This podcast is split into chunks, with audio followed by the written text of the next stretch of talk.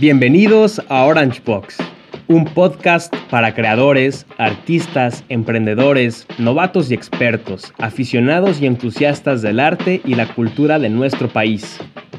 Juntos conoceremos cómo y quiénes mueven la industria creativa actualmente en México. Compartiremos experiencias personales. Aprenderemos de nuestros invitados especiales con el objetivo de generar una red creativa que fomente la apertura de espacios para el diálogo y el debate facilitando e incentivando la producción de nuevos proyectos. Artistas, escritores, creadores de artes, ciencia y cultura. Es entender que todos somos de ningún lado del todo y de todos lados un poco. Podíamos este, acercarnos a la poesía, a la pintura, al teatro, al cine. Yo creo que es la necesidad de no terminar en uno mismo. ¿Qué tal amigos? Bienvenidos una semana más a su podcast Orange Box. Como cada semana, aquí está mi fiel compañera Kutsieni Cárdenas. ¿Cómo estás, Kutsieni? Hola a todos, ¿cómo están? Muy bien, ¿y tú? Muy emocionada. Muy bien, también, muy contentos, porque el día de hoy tenemos una invitadaza, Kutsieni, de talla internacional. ¿A quién tenemos el día de hoy? Cuéntales a nuestros invitados que estoy muy emocionado yo. Pues el día de hoy tenemos a Mayela Arteaga. Ella es parte y responsable del proyecto de Poesía en tu sofá en Uruguay. Ella también es actriz y experta en comunicación, marketing cultural, gestión de públicos y periodismo cultural, así que aquí se las presentamos. Hola Mayela, ¿cómo estás? Hola, ¿cómo están ustedes? Yo muy contenta de poder estar charlando y con ustedes y con todas y todas los que nos están escuchando. No, hombre, gracias por tu tiempo, Mayela, porque se viene una plática muy interesante. Seguramente ustedes ya han escuchado, espero, de este enorme proyecto que se llama Poesía en tu sofá.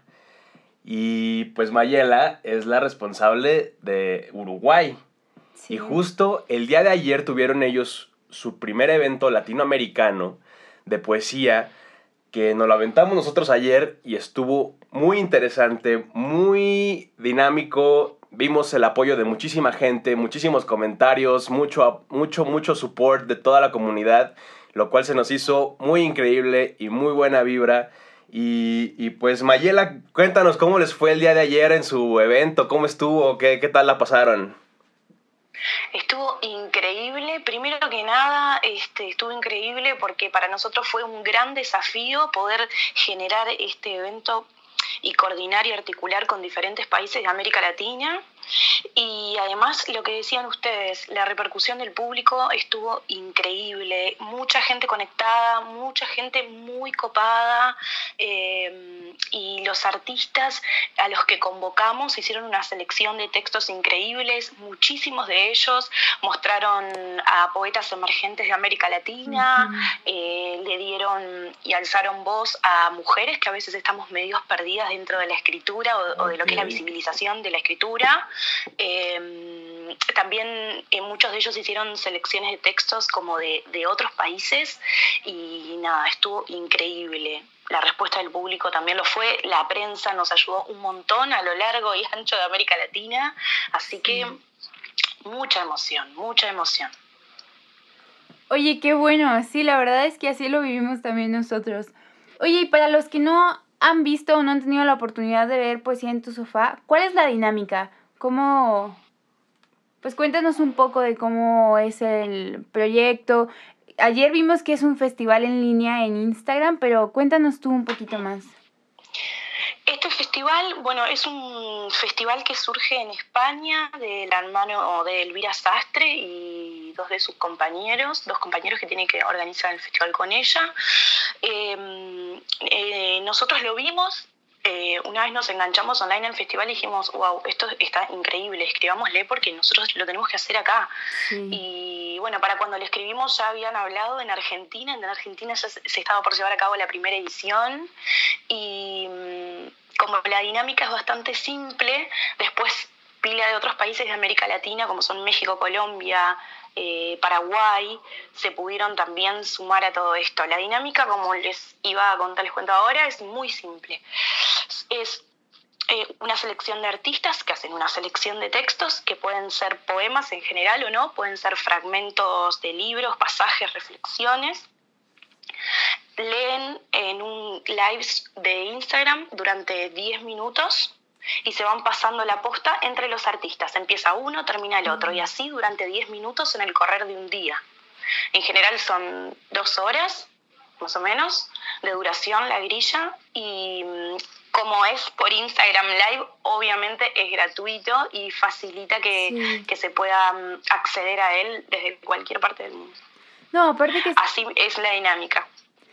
Sí, no, aparte que está súper fácil, o sea, yo ayer me metí, no sé, al Instagram de ustedes y es súper fácil ir siguiendo de cuenta en cuenta porque nada más regresas y vas a la otra. No tienes que estar buscando, pues es, es muy dinámico.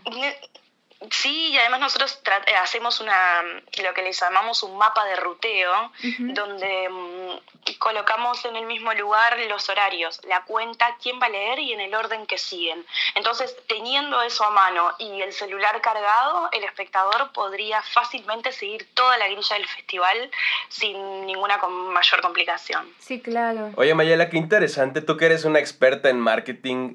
Eso de llevar tráfico de una cuenta a otra cuenta, este, que es un modelo muy curioso, ¿no? Y, y, ese, eso que tienes tú, que es ese mapa de ruteo, pues sin duda facilita muchísimo a llevar tráfico a que se conozcan nuevos este, artistas, este, ¿no? Que, se fortalezca la comunidad.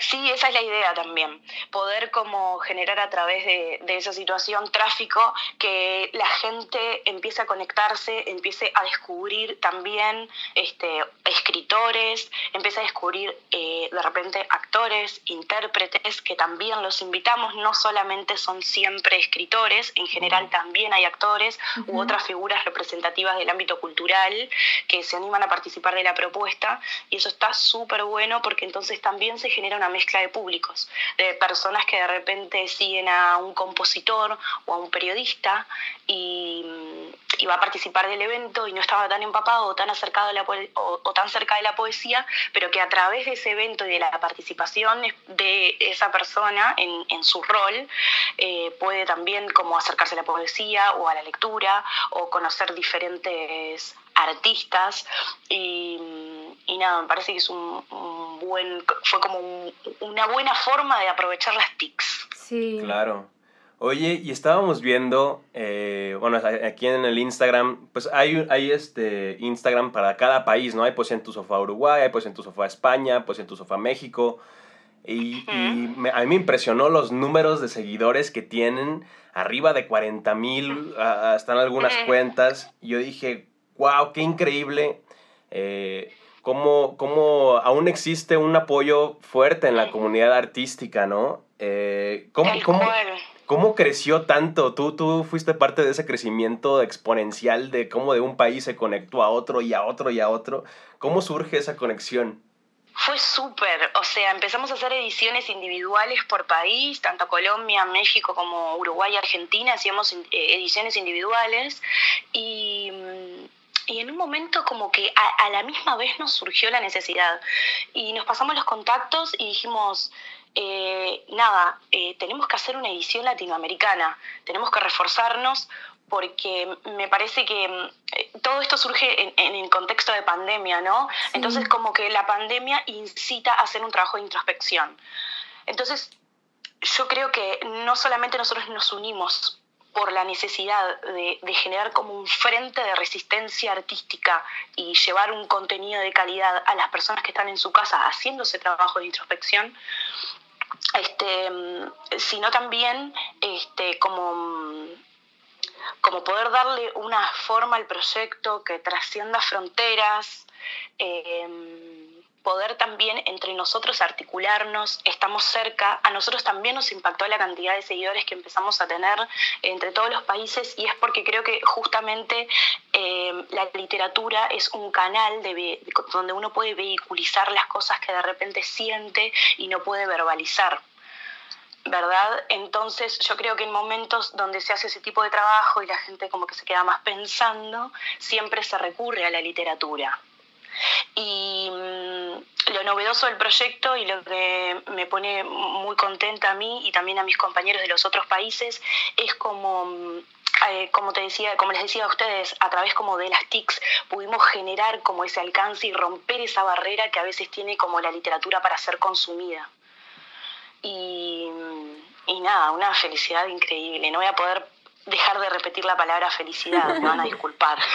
Sí, a mí me encanta que yo, que yo tenía como en mi mente que la poesía es algo muy íntimo y con este proyecto también se rompe esa barrera, ¿no? En el poder compartir y entender al otro en dónde está y desde dónde está leyendo. Entonces... Sí, totalmente. Sí, se me hizo buenísimo. Y claro que das con, con este proyecto un respiro, ¿no? A todas las malas noticias que vemos todos los días en nuestras, en nuestras televisiones, en la internet. Es un respiro sin duda enorme, yo creo, poder voltear un poco de arte, poder voltear a ver cómo, pues, empatizar con otra gente que puede estar pasando por algo muy parecido o similar a lo que uno está viviendo. Sí, totalmente. Y también como este, como empezar a elaborar conceptos que como, como comunidad a veces se, se impone esa forma de, comunicarnos individualmente, como de estar todo el tiempo felices, de sonreír, de sonreír para las fotos, eh, de hacer posteos donde nunca nos permitimos estar mal, o reflexionar sobre la tristeza, o sobre eso que les decía de introspección, o sobre los pensamientos y las acciones que nos motivan a uno a seguir adelante. Y creo que también este, la poesía, la escritura en general, como que, mm, como que nos permite como romper la barrera de tener que estar todo el tiempo bien, súper excelente y dando al 100 para los demás y, y también como, eh, como seres humanos permitirnos ser humanos, ¿no? De repente escuchar un, un, poema y decir, wow, eso me está pasando a mí y capaz que no me lo estaba permitiendo sentir o, o no lo tenía tan presente y eso, mm, me parece que es algo súper importante en el espíritu del proyecto. Sí, súper enriquecedor, la verdad. Oye, y después de, ahorita que estamos aprovechando que tú estás allá en Uruguay, porque nos surge mucho la curiosidad de cómo ha sido la respuesta de Uruguay ante la pandemia, o sea, como la parte cultural, si han tenido apoyo del gobierno, si se han unido más este, los creadores, los artistas, o cómo lo ha vivido tu país. Mm, mira, particularmente en mi país, por suerte, todos los artistas eh, en general se han nucleado más, nos hemos como involucrado mucho más con, con los colectivos, más que trabajar desde lo individual. Y desde el, desde el gobierno, en verdad, hemos tenido muy pocas respuestas porque a nosotros particularmente nos pasa que, que mm, pasamos de tener 15 años un gobierno de izquierda a tener un gobierno liberal. Entonces, eh, las políticas de ayuda y en los que cada gobierno se centraliza cambia. Y, mm, y particularmente mm, no han tenido la mejor, la, mejor respuesta esperada. Por suerte los artistas entre sí nos hemos ayudado, los colectivos que hemos formado y otros que hemos reforzado, se han brindado, mm, este, nos, ah, se brindan ayudas entre nosotros de canastas, de alimentos, eh, meriendas, ollas populares. Eh, y nada, y desde los colectivos estamos luchando para poder tener eh, eh, apoyos económicos. Eh, particularmente el, gobierno eh, de Montevideo, la Intendencia de Montevideo, que es la capital de nuestro país, sí ha brindado dos apoyos a, económicos a los artistas y el gobierno nacional solamente uno que todavía no se ha implementado y hace cinco meses que estamos en esta situación. Entonces, como verán, el gobierno no, no está dando la mejor de las respuestas, claro. pero como colectivo nos toca, nos toca luchar y no desaparecer, y no desaparecer, que es lo más importante. Sí, sí, sí, apoyarnos Creo. entre todos. Sí, sí, sí. Por no... supuesto, acá tenemos gente que está pasando situaciones súper jodidas, que no solamente los artistas, sino los técnicos, los oficios conexos al arte, los iluminadores, vestuaristas, sonidistas, claro. eh, todos los el equipo técnico que hace posible que un espectáculo suceda, eh, también está pasando súper feo, pero bueno, no sé, estamos metiendo una lucha y una presión increíble, así que esperamos resultados pronto. Claro. Sí. Oye, Mayela, y, pues, y no podemos quedarnos esperando a ver a qué hora el gobierno hace algo por nosotros, ¿no? Tenemos que aprovechar estos tiempos de incertidumbre y unir fuerzas y fortalecer nuestro círculo para salir adelante, esté un gobierno de izquierda, de derecha, liberal o conservador, lo que sea, ¿no?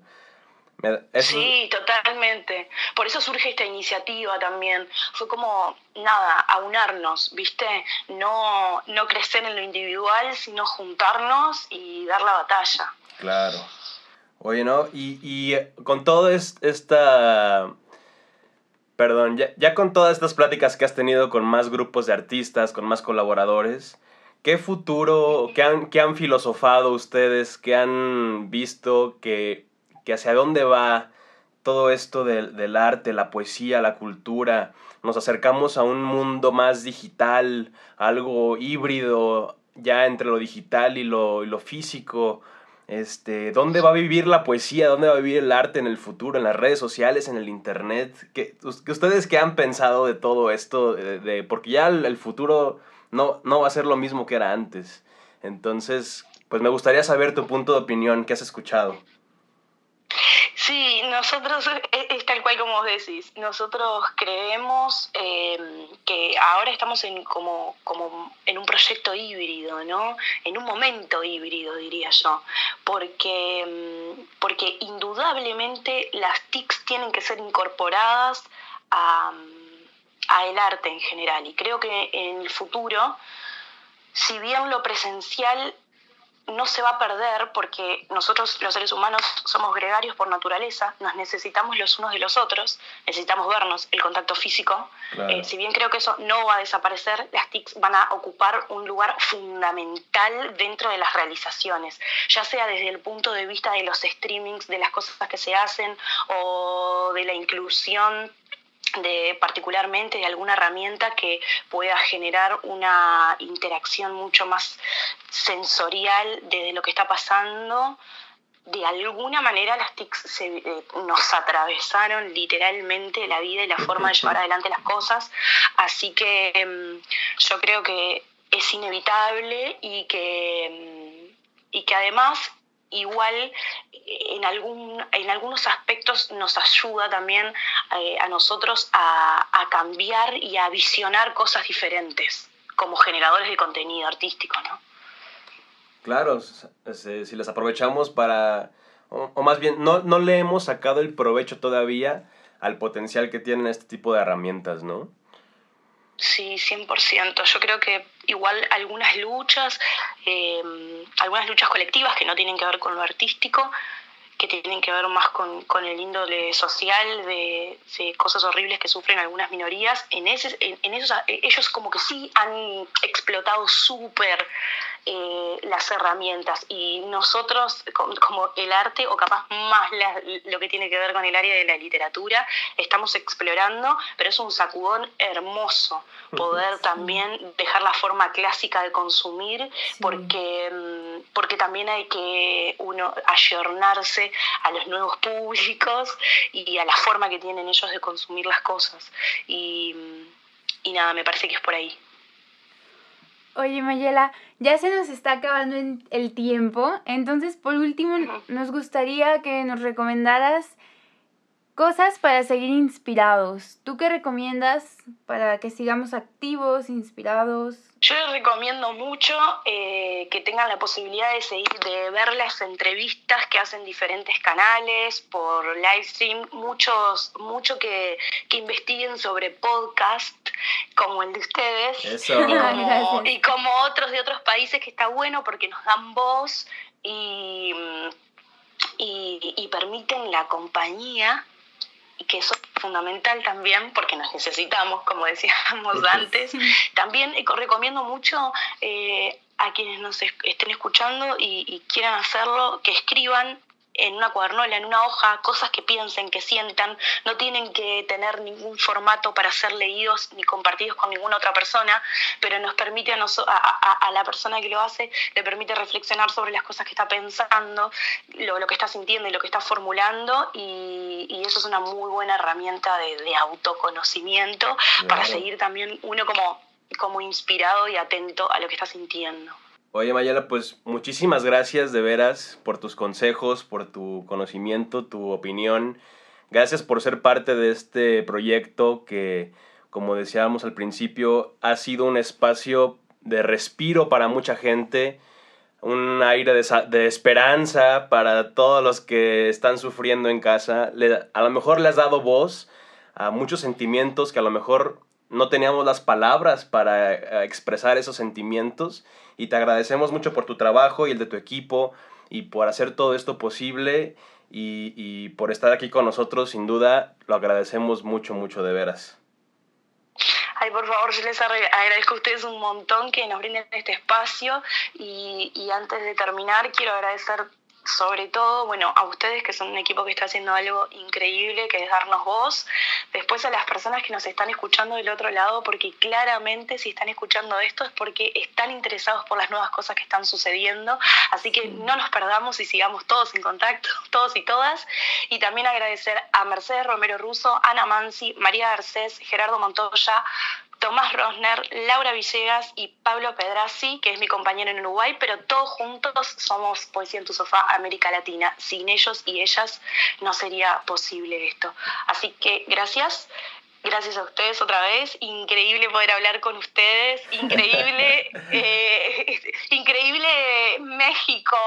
Los amo, los y las amo. Son un país hermoso, con una industria increíble. Así que ojalá un día podamos vernos. Ojalá que sí. Cara por sí, claro que sí, nos daría muchísimo gusto. Compartir unos mates estaría buenísimo. ¡Súper! ¡Viva México! Eso, unos tequilas también. Sí. ¡Viva México, cabrones! Eso. Pues Mayela, muchas gracias. Eh, eh, tus redes sociales, este, pues Poesía en tu sofá, están en Instagram como... Sí, nos encuentran en arroba poesía en tu sofá uy, arroba poesía en tu sofá MX, México, arroba poesía en tu sofá col en Colombia, arroba poesía en tu sofá en España, arroba poesía en tu sofá PY en Paraguay. Y, y ahí van a tener toda la info sobre nuestros proyectos y nuestros perfiles personales también. Excelente. Súper, pues muchísimas gracias. Ya escucharon a Mayela. Nos dio muchísimo gusto tenerla aquí con nosotros. Y síganos también a nosotros para que sigan escuchando podcast, este tipo de proyectos y otros proyectos creativos que la verdad nos han inspirado muchísimo en esta cuarentena. Estamos como Orange Box MX en Spotify e Instagram. Estén pendientes también de la nueva agenda cultural de esta semana con más actividades de la industria creativa, cultural, para que se mantengan creativos, motivados e inspirados en estos tiempos de cuarentena. Amigos, pues nos despedimos una vez más, gracias a nuestra invitada, gracias Kutsieni, gracias producción. Nos vemos la próxima semana. Hasta luego. Bye.